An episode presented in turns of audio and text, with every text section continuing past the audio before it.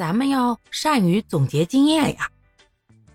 从这儿呢，又能看出来一个千古不变的道理了，那就是女人要想地位稳，这孩子啊，那还是得生。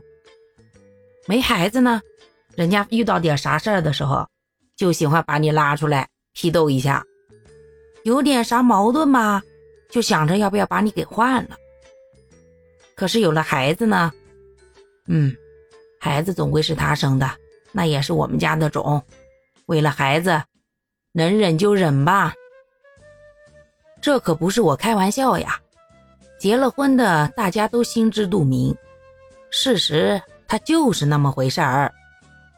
这孩子呀，不光是维系一个家庭的纽带，那有时候还直接维系了一个王朝呢。要不然，古人怎么会有“不孝有三，无后为大”呢？就连选拔下一任皇帝的时候，这子孙多不多呀，也是重要的考核标准之一呢。这一点呀，小武同学从早早的就掌握了这个道理呀。人家第二次回宫就是凭着大儿子李弘，虽然这孩子后来死了，可是还被追封为皇帝了呢。而且呀。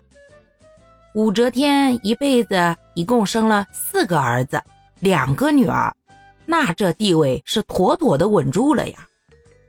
就算后来死了两个，那还有两个儿子呢。又死了一个大女儿，可是还有一个备受宠爱的小女儿，也是我们唐朝的著名女性之一——太平公主嘛。可以这样说，他的子女啊。